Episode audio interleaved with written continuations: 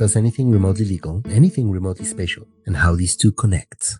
In this episode, we're talking about the One Health approach and its importance for the current pandemic, the legal construction of non human subjects, and the legal geographies of corals, seas, and zoos. With us is Professor Irus Braverman from the State University of New York. My name is Juan. I'm Daniela, and welcome to Law's Place.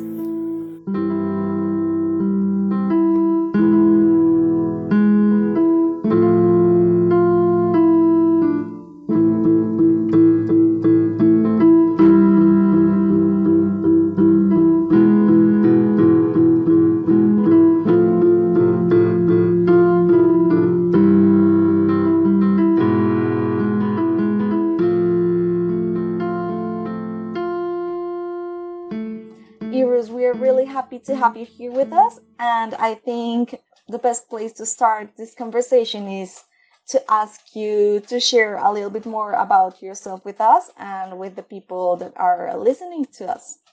Hi, so my name is Irus Braverman, and I am a professor of law at the University at Buffalo, the State University of New York. I'm also an adjunct professor of geography. And my work at the nexus of law, nature, and science. I've worked on a bunch of pretty different things, ranging from illegality of house uh, construction in East Jerusalem to planting practices in Israel Palestine through animal governance in zoos and in uh, the wild. And uh, most recently is my um, monograph on corals called Coral Whispers, which came out at the end of 2018 and is an ethnography of um, marine scientists who are struggling to save their coral species uh, that are kind of at, at the brink of extinction. So it's great to have you with us, Irus. How does a law professor, by the way, get to become an adjunct professor in geography? And how did you get to this intersection between law and geography? Yeah. Um, well, I guess uh, how did I get there? That's a really good question. I, I think I started there. I think um, I think for me, as somebody who has grown up in Jerusalem, really on the last row of houses, right, uh, right on the Green Line, basically on the border. Well, some might say it's not a border. So again, even that is contested, right? So the questions regarding geography and space and its relationship to to law uh, have always been very important to me. And so when I um, when I was doing my master's actually in Jerusalem, I was looking for a subject that would encompass my uh, uh the importance of space uh, and time. Okay, because these are connected, right? Um, and and looking at law from the everyday life of how planning bureaucrats actually practice it.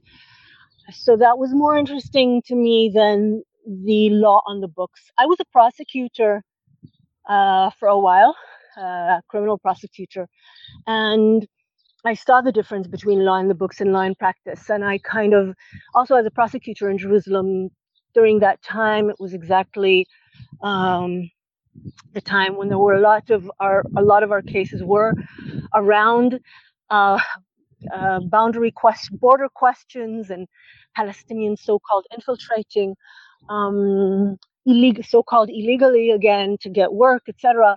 Um, so those questions of borders and the questions uh, regarding the relationship between space and law uh, was very important to me from my, the start of my uh, of my career, also as a lawyer. Then moving into academia, I guess I moved that ahead. Um, so that was my master's, and in fact, my master's was not in law; it was in, strangely, in criminology. Um, I was looking into. I, I think I think it was because they gave me more space to, to be creative about my uh, my master's thesis. So the book that came out in Hebrew about constructions of illegality was not per se in, in the law in uh, the law school. But then when I moved on to do my doctorate, uh, there was a little bit more flexibility. And in fact, in my doctoral committee, there was a geographer, there was a law professor, and there was a sociologist slash uh, ethnographer. So those three aspects of uh, that continue until today in my work were already there at the start of my academic, um, you know, career. So when I visited uh, my my hometown after a few years of not being there because I left to do my doctorate uh, abroad, then it was striking to me what I could see when I um, when I when I came back. So these things that um, that we grow up with and we take for granted as something that seems natural and innocuous, right? Like trees, uh, suddenly become something that can be questioned and challenged, and that um, that you see as a technology. And that's exactly kind of what happened to me when I got back. I was already familiar with um, with the practices of, uh, of afforestation in Israel Palestine by the Jewish National Fund because I was an environmental lawyer after I was a prosecutor and um, and I challenged. Uh, we went to the Supreme Court of Israel to challenge uh, the practices of the Jewish National Fund based on zoning regulations, but um, but there were also underlying concerns about their ideological and, and political contentions. So I was familiar with that. But when I came back to visit after not being uh, in that landscape and immersed in that landscape, I suddenly saw what then I called the tree wars the, pa- the pine trees that Israel and before that the British planted over the landscape versus the olive trees in the valleys. And suddenly that kind of war overland through trees became much more uh, just was yelling for me to see it right? So the landscape uh, beca- became much more obvious once i stepped away and um, uh, and, and wasn't there for, for a while. And that became the topic of my doctoral dissertation and then um, my first book in English, Planted Flags land law. I think that's trees, land, and in Israel Palestine. So, it, when you talk about uh, zoning laws and borders, and I mean that's that's sort of like the what most lawyers would think of if you talk if you tell them that you're doing law and geography. Um, but then you then afterwards you move on and talk about zoo governance or um, coral conservation, uh, and then that sounds more far fetched from you know from a uh, from a lawyer's perspective of like how is how is that geography or how how how what what how would you describe what geography is to a lawyer?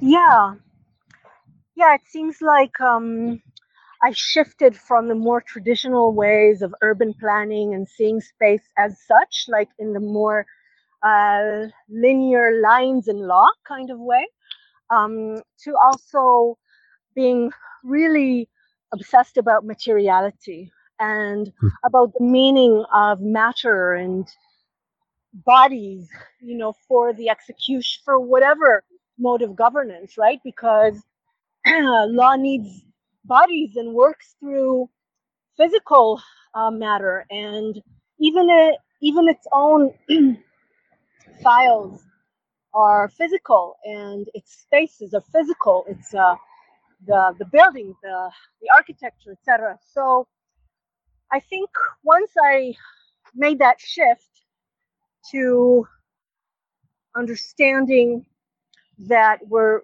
we can talk about materiality uh, and that's a form of geography, right? Um, then law and how it matters in the world became really, again, much more visible to me through signs. I remember I, I was pondering a, a, whole project on signs. I thought signs were fascinating just in how I'm actually looking at one right now as I'm walking. You mean traffic? Uh, you mean traffic signs?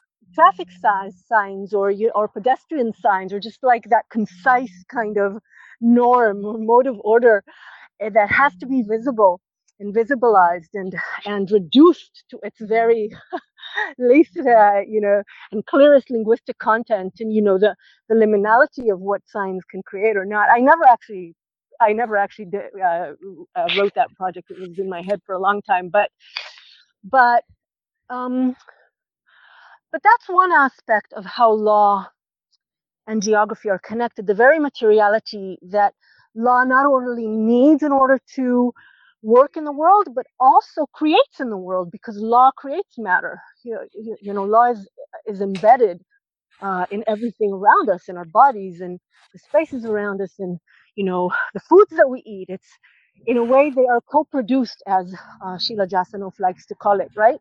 So yeah. something that we see and we seem to think it's just something that is not related to law. Then you just dig a little bit more and you see that there's guidelines, there's standards, there's regulations, and there's modes of governance. So once we start seeing law in that way, we understand that law is much broader than a zoning know, regulation. But it's it's it's all it's within us. It's uh, and it's all around us. I wanted to ask you how you managed to get to your work with non-human subjects because there is a huge legal tradition that is concerned with the bodies and especially with the bodies of the other, however you want to define that otherness. Um, and I mean, early criminology and its obsession with skulls are a prime example of that. But it's not as common to think about the bodies of non human subjects. So I would like to know how was your trajectory towards uh, your work in this realm? Well, I was always interested in modes of, of governance, and Foucault, Michel Foucault, was always uh, an inspiration for me.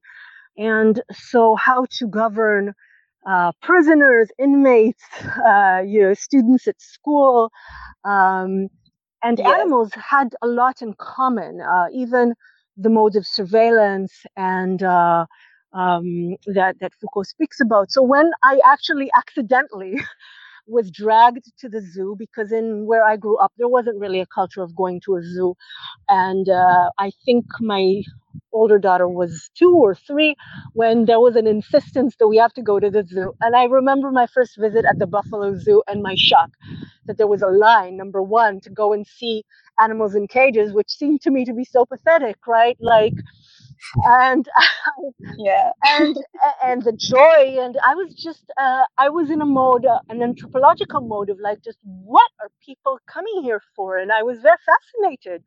It really triggered my curiosity. And then i remember scheduling a meeting uh, with the director of the zoo. And i don't remember how that leap occurred why i actually reached out to her but it happened very quickly. And when she started talking about how animals are governed in between zoos, how they are shipped from one zoo to another in order to uh, to perfect their breeding, uh, that just struck me as so Foucauldian and so you know into what biopolitical. Exactly, it's the the man these this management of animals into like basically the ones that, that, that, that genetically would be the best, the ones that would be have the most diversity, in the words of uh, uh, in the zoo uh, language, right? So, so I was fascinated by how zoos are managed collaboratively um, across an entire region, basically to create a population, a population that is desirable for zoos, which animals are then deemed to be undesirable. Uh, the practices of of making certain uh, certain animals livable and certain animals or grievable, as uh, Judith Butler calls it, and certain other animals as killable was fascinating to me, and of course very relevant uh, to humans as well, because very quickly it was the slippages became clear between non-human animals and human animals and especially later in my work on zoos in Palestine uh, and on captivity in Gaza in the Gaza Strip, I was fascinated to see the slippages between animalizing human bodies and humanizing animals. And I can talk a little bit more about that if you're interested. But for this question, I think uh, I hope uh, that answered your question, Daniela. Thank you, Irus, for your answer. I think it's really interesting because even though the binary between nature and society or nature and culture is very common among many disciplines, especially in social sciences and in anthropology, uh, I think this approach of, of yours to engage with the legal construction of non-human subjects and the effects and repercussions that they have in this co-constitutive dynamic are a way to open the doors to the legal scholarship to ask new questions or to question these categories such as nature from a legal perspective. Yeah in, in particular you know the category of, of, of, of nature itself which is like you know the, the you could see it as the um, the big other um, of um, you know not only of culture but of law as well. Um, and um, of um, uh, we tend to put ourselves outside nature as well. Yeah, and and these these distinctions are are are, are of course highly debated and contested. Uh, you know, even at a profoundly philosophical level, I'm I'm thinking of the work of Bruno Latour or uh, Donna Haraway. Um, mm-hmm. uh, and more recently, uh, that fascinating book by Eduardo Kohn on how forests think, um, or the, the, the work by Anna Tsing on the um, in her book uh, "The Mushroom at the End of the World," um, uh, you know about how this one particular mushroom is completely integrated with our uh, global value chains. Um, so I'm thinking along those lines and about that ongoing conversation. So this philosophical conversation um, has become a much more, you know, in the context of the pandemic, it has become much more of a broader, um, ongoing cultural reflection about uh, you know how how we relate to to to nature, and of course this this was already an important trope in uh, in the ecological movement uh, about how we should see ourselves as part of nature and we are also animals. But that was um, with this preoccupation about this, um, you know, about this environmental uh, um, part of our of our existence. Whereas now it's also, you know, this public health dimension uh, is is being integrated into that. Um, and um, and uh, you know the virus and, and, and, viruses in general uh, are are um, are um, are conceived of now more as um, as as part of this integration that we have with nature, uh, which makes nature less of an other um, non-human subject or non-human category. Um, and then of course there's the question of how nature is legally constructed and how it is ideologically framed. Uh, uh, so could you could you perhaps talk a bit more about that?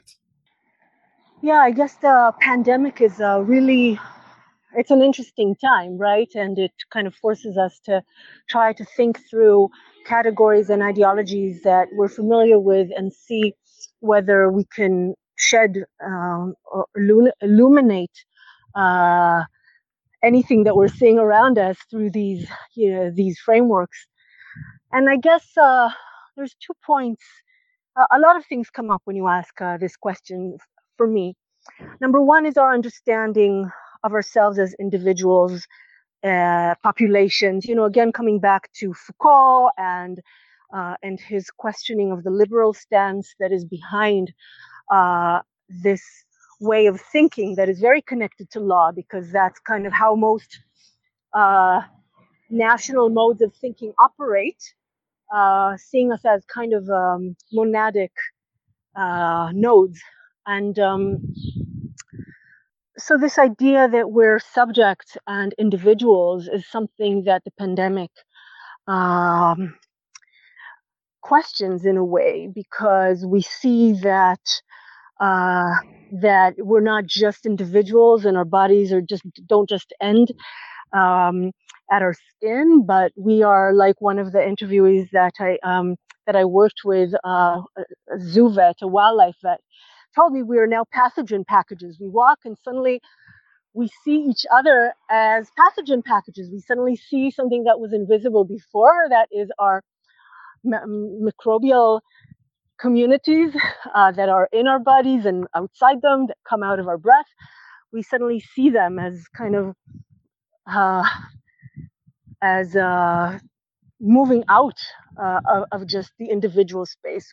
So those things uh, make us understand our relationality, right? Not only between mm-hmm. each other as humans, but also uh, with not with non-human animals, such as the wild animals uh, who purportedly uh, started this disease, and, and and when we or this pandemic. So when when we start looking into the relationship between human and non-human bodies and uh, the questions that that come up in that context is what what has happened that brings us in such proximity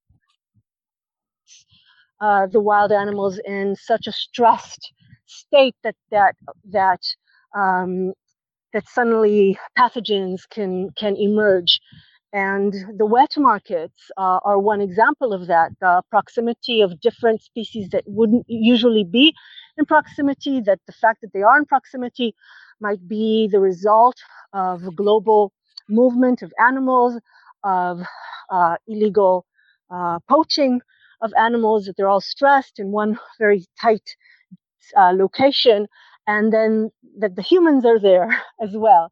So so conservationists, ecologists have pointed out uh, that this is like a, a sort of um, a call for us to understand that we have, in a way, uh, uh, created this uh, imbalance uh, in the in the um, problematic way that we're managing uh, wildlife and the interconnections between between human and non-human bodies and that we, for example, wildlife vets are saying, you know, wet markets should not be operated anymore. There, there are CITES regulations on how uh, the site, uh, how to, which animals can and cannot be moved across borders. Um, you know, those should be enforced uh, a little bit more uh, strongly, and we need to rethink our connection with the um, ecosystems around us so that they don't uh, spill out in such ways. Because we have taken over a lot of wild habitats and animals are then we are encroaching into their spaces they're encroaching into our spaces. Our relationship is changing and with that also the microbial relationship is changing including pathogenic relationships uh, especially under stressful conditions so there have been a lot of thinking actually in the last decade or so called the One Health approach, which attempts to think about human, non human animal, and ecosystem health in one breath and see the connections between them. And I think, of course, law kind of moves hmm. between these categories and connects them and can, yes. can serve uh, to promote uh, or to undermine these uh, connections.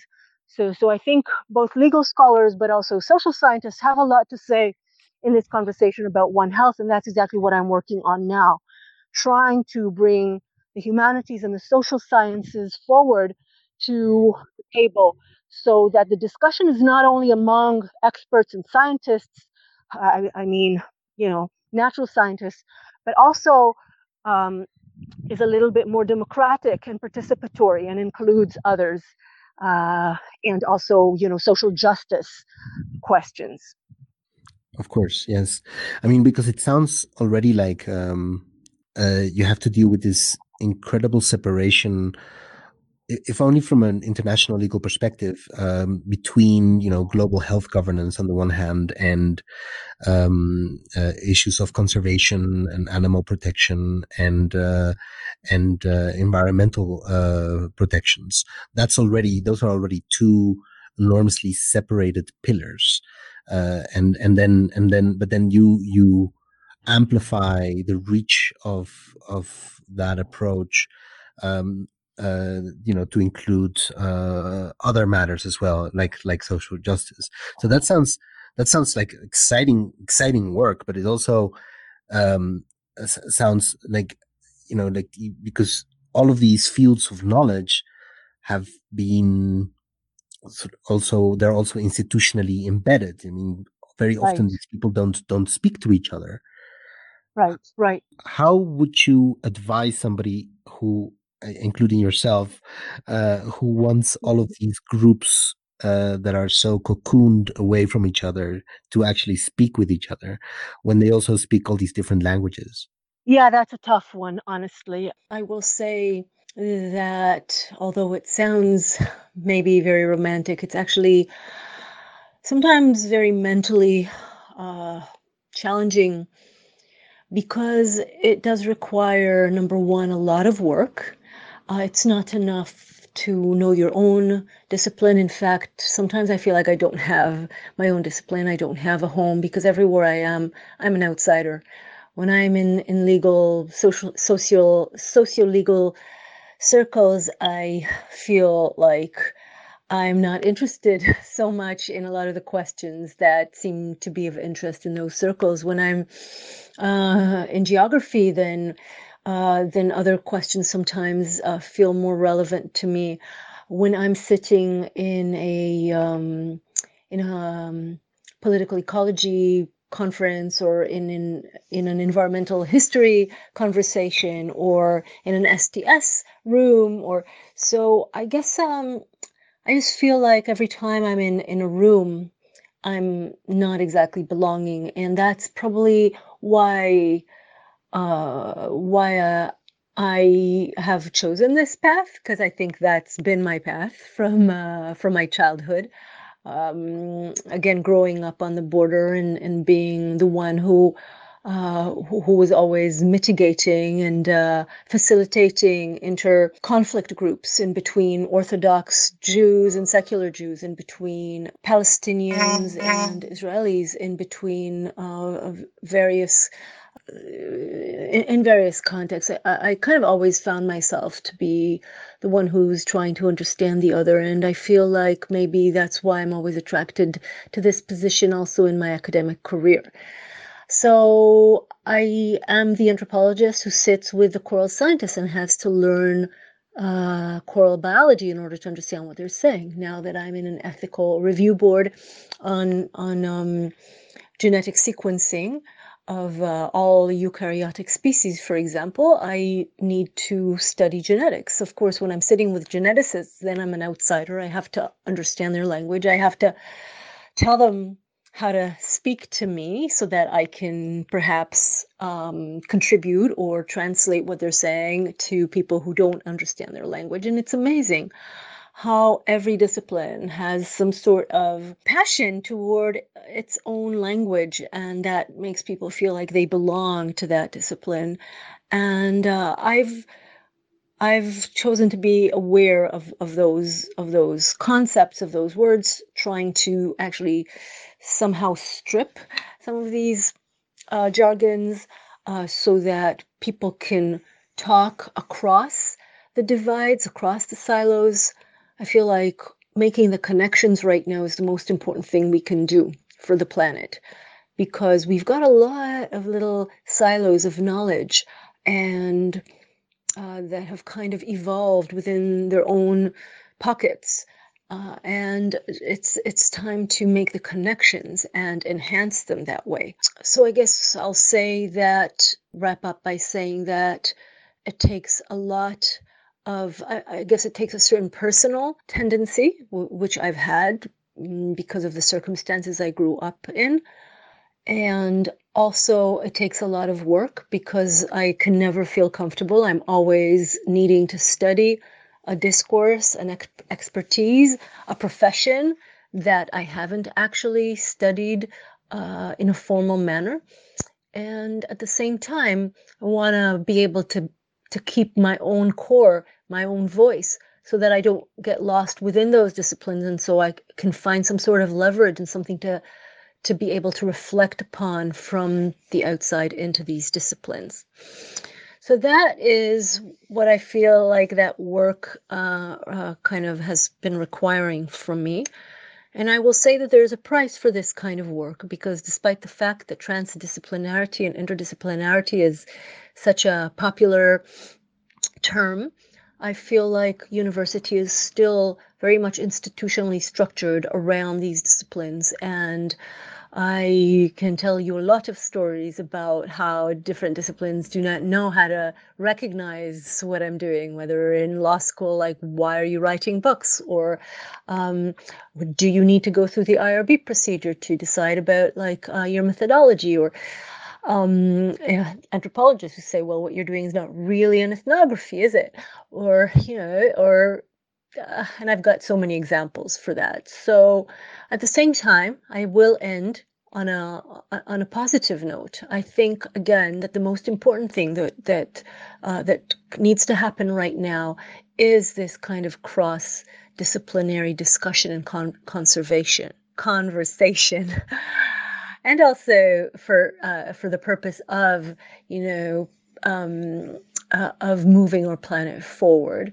I think there are connections between what is happening on the social justice scale, on the ecological scale, and on the epidemiology epidemiological scale. So the uh, pandemic, uh, climate change, and um, and social injustices that we're seeing. And I, I kind of feel like it's time to make the connections much more explicit and to be working across uh, divides, disciplines, scales to recognize these connections. And that's where I hope um, my work uh, will co- contribute in. Uh, yes, um, so many things that you just said resonate with me very deeply and personally.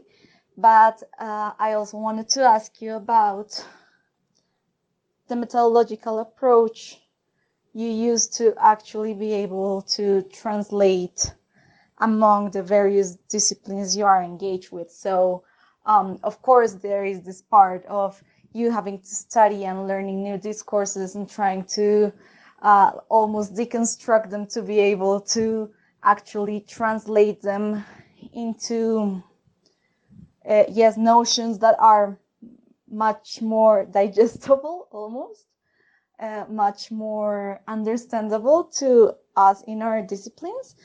Um, but of course methodology is also a way to to approach interdisciplinarity and to open doors in it.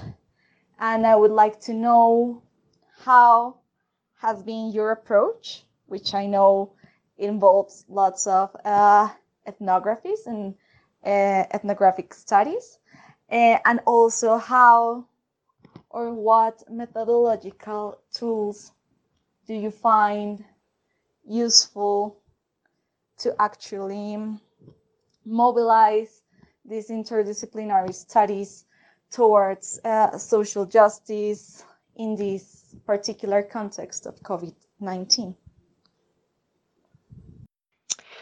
Thank you, Daniela, for that question. Yeah, also in terms of methodology, it's interesting because I think uh, for the same reason that I wasn't formally trained in anthropology, I, I wasn't kind of set in my ways and and my methodology kind of evolved on its own. I uh, my I remember my supervisor in my master's just uh, was very hands off, and uh, only later even did he uh, find out that I needed to go through some ethical board, and it was all, already when I was pretty much done. And I I remember it, I, I think um, they were just clueless with the kind of work that I was doing. Uh, then it was the criminology department at the Hebrew University in Jerusalem but really I carved my own ethnography and um, and from the beginning I think it involved a lot of in-depth conversations and sometimes repeated conversations uh, initially with bureaucrats in the case of jerusalem and house demolitions. It was my interest in in uh, in how bureaucrats can do such things that seem to be so kind of cruel uh, to me but I was fascinated by by that, by how can they sleep at night, and to try and understand that. And since I had the privilege, I felt like it should be my role to actually go and speak with them and to expose whatever it was that I would discover. And I think that kind of continued on.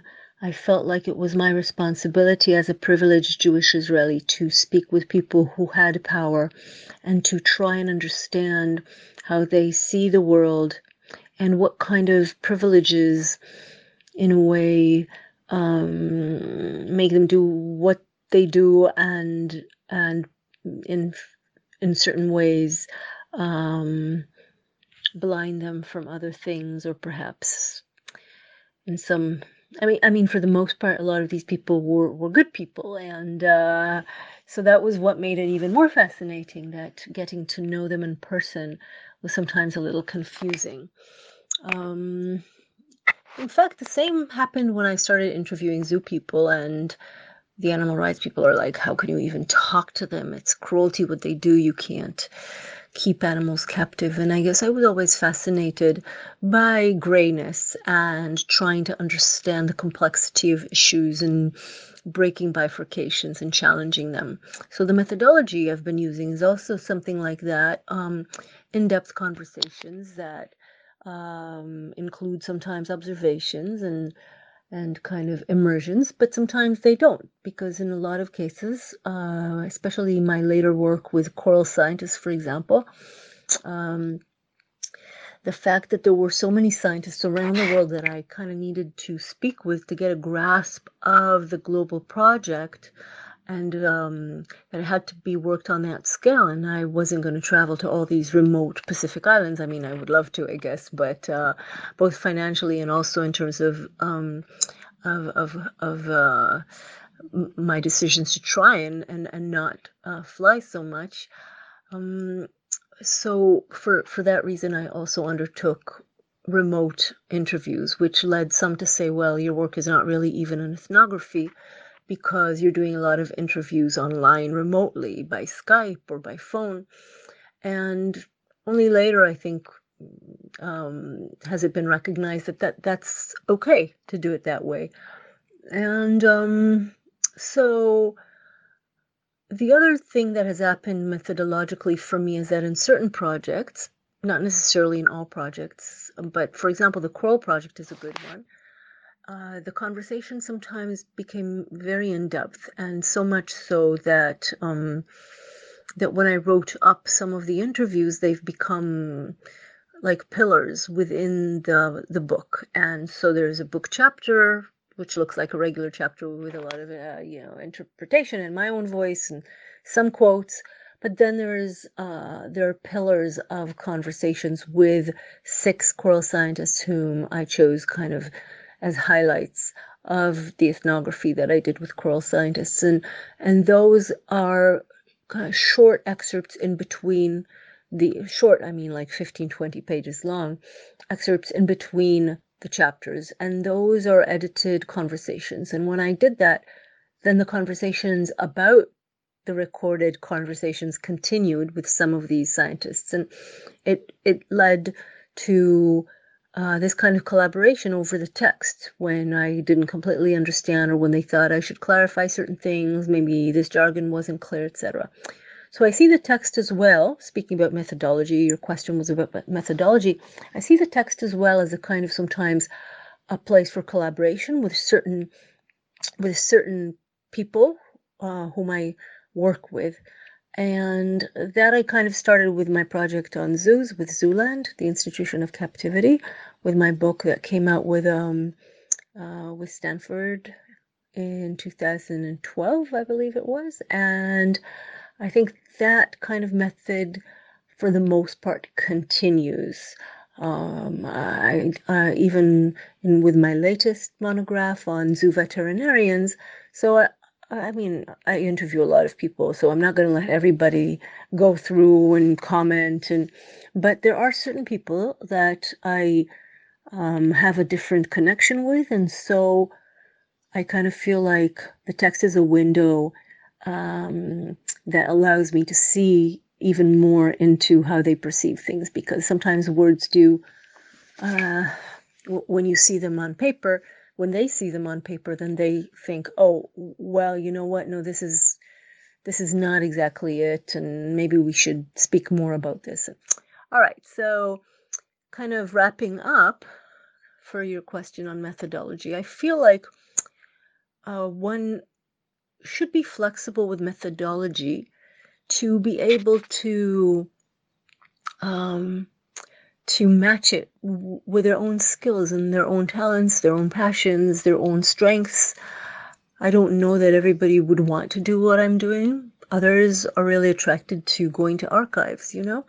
Um, and so this is not for everybody, but I think that we should be exploratory enough to to go with whatever it is that we love doing. And so the methodology is definitely a strong part of, of the substance of what I do. So thank you for that question. Aside from the question of methodology, and very much in my perspective related to it, is the question of consciousness. Um, professions, legal disciplines or generally disciplines, um, they represent not just a way of gathering information or intervening uh, in the world, a way of doing things. They also represent a way of understanding or experiencing the world. Um, and so, aside from the the researcher's persona that you just have described uh, and how you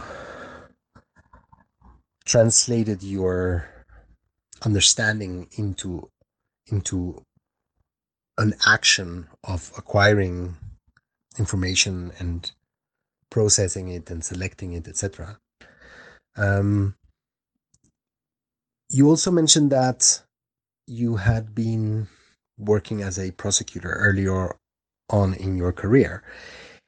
And and so I'm I'm interested as, as somebody who teaches law in a uh, in a law school that, unlike in the North American system, um, in European law schools where I was formed, uh, and just as in Latin American law schools, um, law is not a graduate degree. So people arrive from high school into law school, uh, which means that they, if you know, if you're not careful, they immediately get molded into into a specific type of regularly formalist uh, legal consciousness. Um, and so I teach to students who come from that uh, trajectory and um, and so i'm interested in how you open up the spatial to people who are not necessarily interested in doing geography um, or um, people who are not necessarily planning to work as anything else but as uh, as lawyers. So thank you, Juan, for this um, yet another million dollar question. And I think your question goes to uh, to our mission as educators, right? How do we instill curiosity? How to how do we um, how do we find that point in our students uh, something that they're passionate about how do we connect the learning with their own um, understandings of the world and make it significant and meaningful for them because um, it kind of doesn't matter matter what you're doing if you're a lawyer or a painter or uh, I don't know uh, a builder. Um, you deal with with materiality, you deal with space, and your life and your work becomes that much more interesting when uh, when you're pondering and thinking about the meanings of these questions and those have uh, have impact, I think, on our daily, everyday life. So, for example, uh, when I was teaching criminal procedure for a while, and as a, prosec- a criminal prosecutor, I think it was really important to understand the significance of borders and perhaps that there could be different ways of understanding borders, different ways of interpreting it that has allowed me to uh, become more open to the other's perception of the border, right, and to be able to uh, t- to be to be uh, um, a better advocate uh, because I see the different viewpoints. So a more expansive way of thinking, uh, a more critical mind will, of course, contribute to your abilities as a lawyer and as a, a as a legal scar- scholar. And speaking about scholarship, so uh, when I was teaching criminal procedure as well, thinking about the importance of space. For example, the home, the sanctity of the home in American constitutional law. And that was kind of always bewildering to me uh, how important the home is. So it's interesting to to see those uh, court decisions, Supreme Court decisions, from that perspective of what kind of spatiality and what is the meaning of that space that they're uh, attempting to protect. Um, that goes with protest lines, that goes with ocean protection, you know, in lines uh, that that create jurisdictions. I mean, geography, space, materiality is, is everywhere in the law. And once you start seeing it and and being curious about it, then then um, I think um, uh, things become more meaningful and more interesting for uh, everyone involved.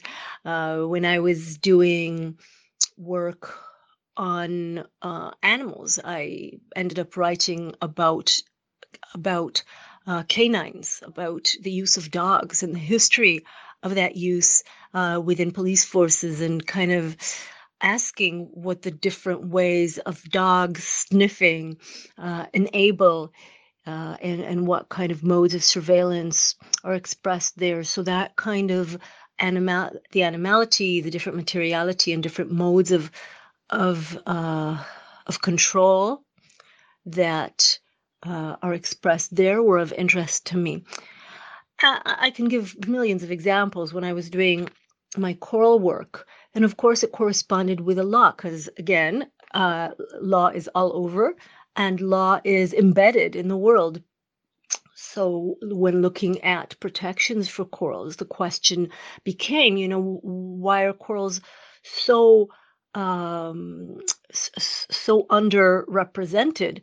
And looking back at the history of the uh, uh, of the um, Endangered Species Act from 1973, the uh, the central environmental protection uh, for for endangered species in the United States, you see that that that that statute was enacted with very different types of um, of organisms in mind with bears, with tigers, not with corals, although they are also animals, right? But but so those were bumping into each other. Those kinds of modes uh, uh, of, of of organism embodiment were bumping into each other in this context, whereas corals uh, have a very different uh, way of living and and have a very different life um, expectancy. Some say they don't even die. So how do you count uh, if uh, or or consider if they are endangered or not?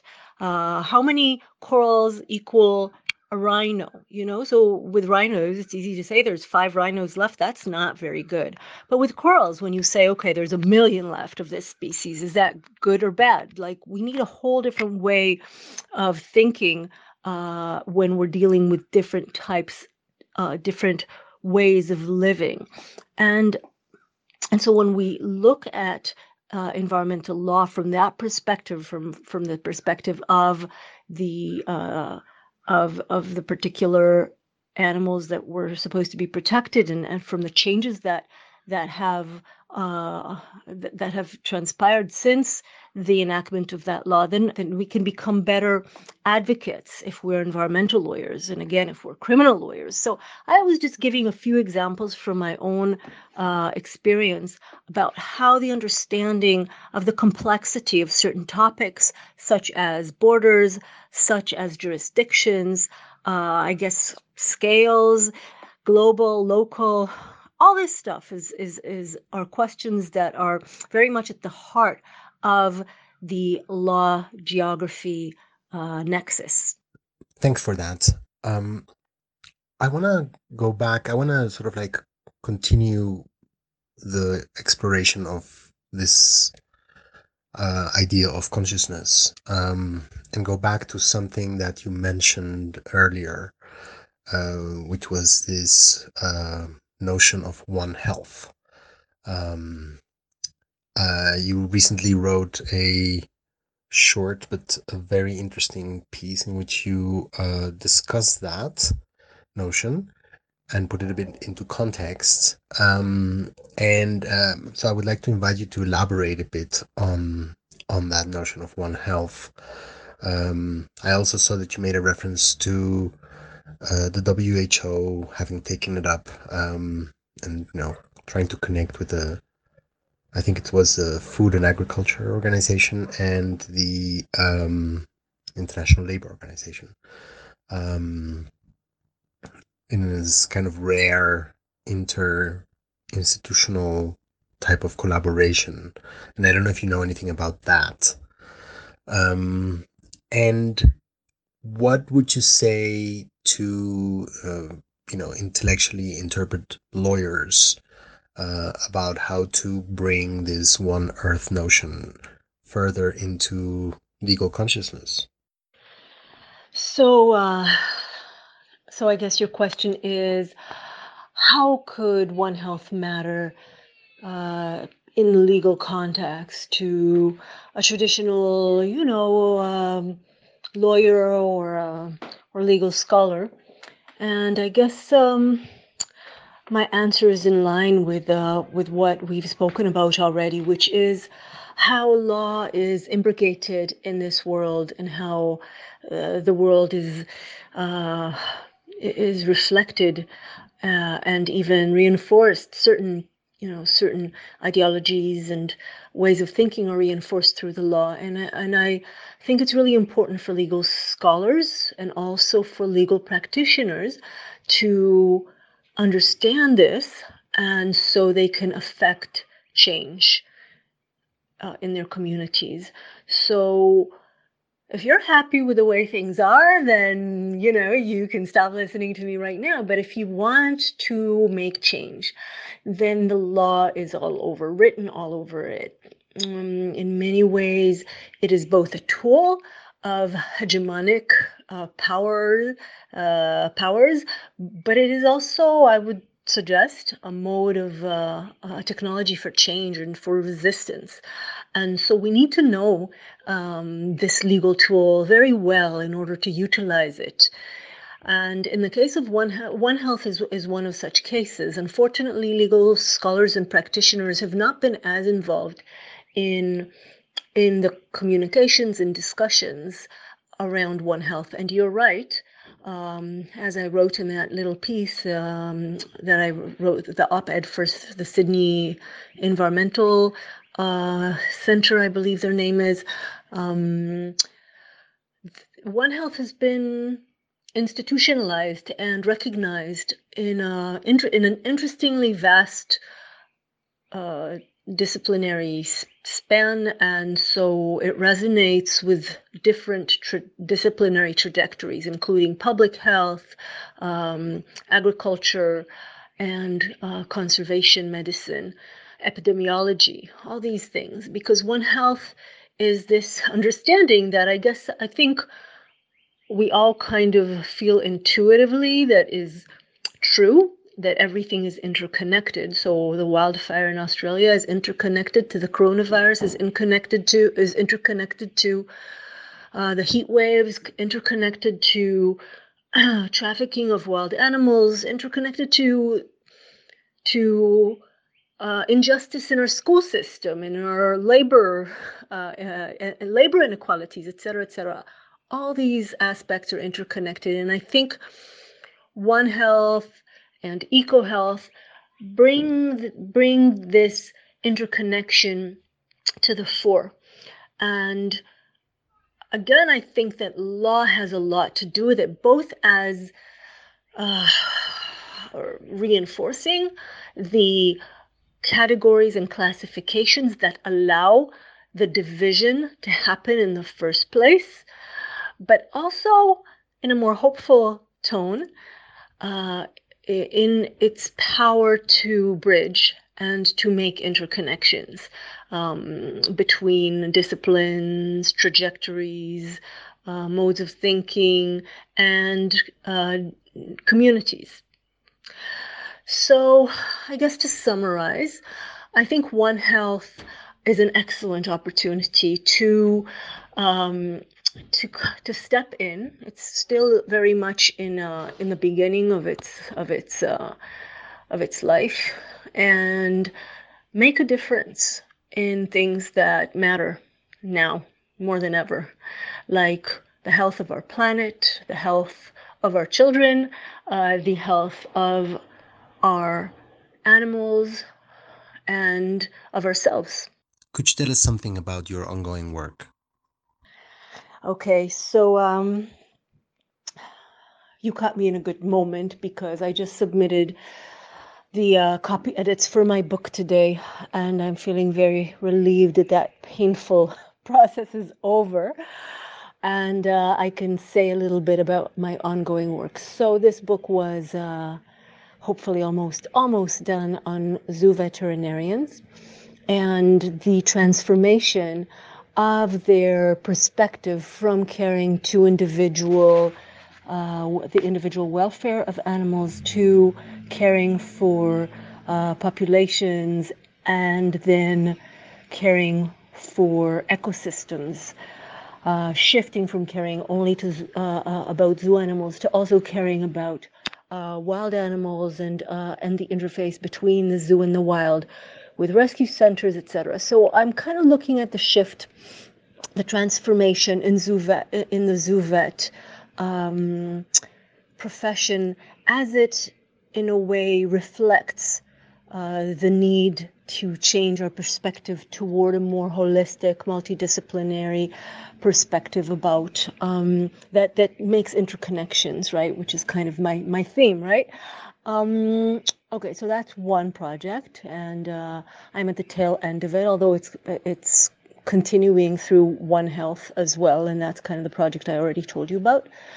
Uh, then another project that I'm doing is uh, relates to um, to oceans and ocean legalities, looking into the ocean, uh, the, the the ways that oceans are governed, seeing how they are similar to, different from terrestrial modes of governance and uh, what we can learn from the ocean, from its creatures, and from the understanding that um, that we might think about alternative regimes uh, uh, uh to uh, to better govern this um, this amazing space, uh, which we know less than we know about Mars uh, about uh, we know less about the oceans than we know about Mars. So yeah, oceans is my my other huge project, and my third huge project is uh, in the context of national parks and nature reserves and the management of nature in Israel Palestine, and looking into uh, weaving stories of nature reserves and the protection of spaces and together with the protection of, of, of wild animals and the question about the relationship between the boundedness of um, of territorial protections and the movement of wild animal bodies through these uh, spaces and kind of wondering whether there is a difference between the two forms of protection the protection of land and the protection of bodies, in this particular case, animal, wild animal bodies, endangered animals, and uh, what that particular uh, deliberation can tell us about this locality, right? So this is such a situated study. And so I guess that kind of encompasses the majority of my work right now. So, uh, so it's about you know one health and this multidisciplinary perception of health. Um, then there is the work on ocean legalities, and uh, and thirdly the work on Israel Palestine, and of course all the, all these projects are connected as well. Thank you, thank you for being with me, and thank you for. Um, for asking to speak with me about these topics. I very much appreciate it.